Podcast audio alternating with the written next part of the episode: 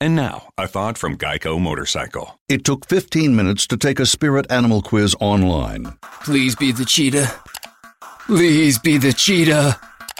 and learn your animal isn't the cheetah, but the far less appealing blobfish. Oh, come on. To add insult to injury, you could have used those 15 blobfish minutes to switch your motorcycle insurance to Geico.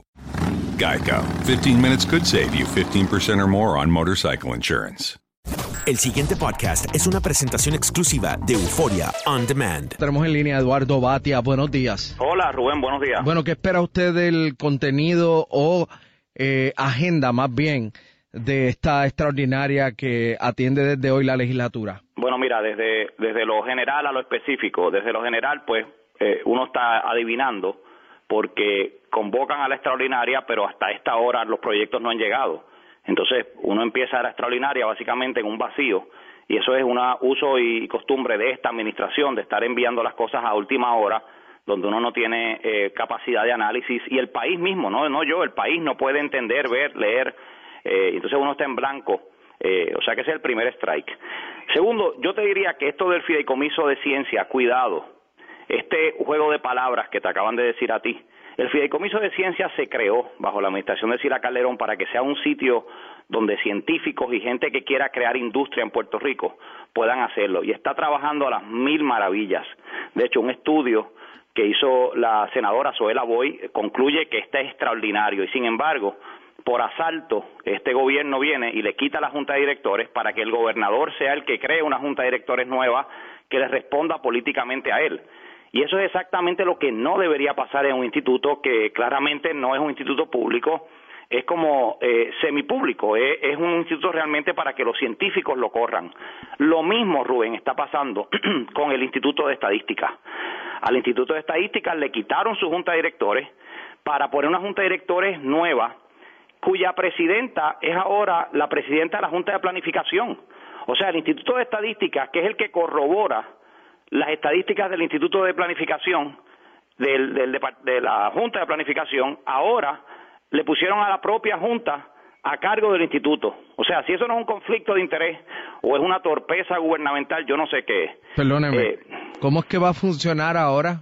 bueno, ahora el Instituto de Estadística, que tengo que decir lo siguiente, con la poca credibilidad que tiene Puerto Rico, y esto incluye a todos los gobiernos de todos los colores, la única estrella que brilla en este país internacionalmente es que tenemos un Instituto de Estadística que era independiente del gobierno, que te llamaba bolas, bolas y strike, strike, y que te decía la, la, la que había, no importaba qué gobierno estuviera ahí, te decía, mira, no, no, tú estás diciendo que bajó el crimen, pero este es el número correcto.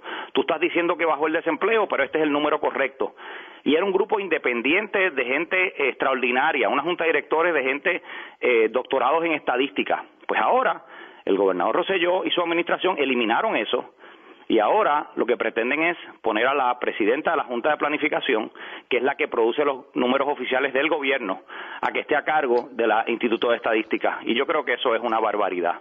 Eso el país entero debe levantarse, rechazar eso, porque si algo necesita Puerto Rico es que nos den estadísticas que sean confiables, que sean verificables, que tengan validez y no un grupo que se dedique a estar eh, marroneando los números para que coincidan con la estrategia política del gobierno de turno, sean populares o PNP o el que sea. Y eso es lo que está pasando ahora también. Así que eh, todo esto ocurre en medio de eh, esta sesión extraordinaria. Eh, y yo creo que, eh, repito, hay que levantar banderas en un sinnúmero de cosas más allá del asunto de retiro.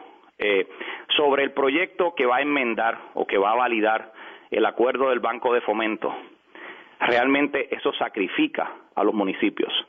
El Banco de Fomento está llegando a un acuerdo con sus bonistas para pagarle una cantidad, son tres categorías distintas, pero en ese caso en particular, a quien sacrifican es a los depósitos de los eh, municipios.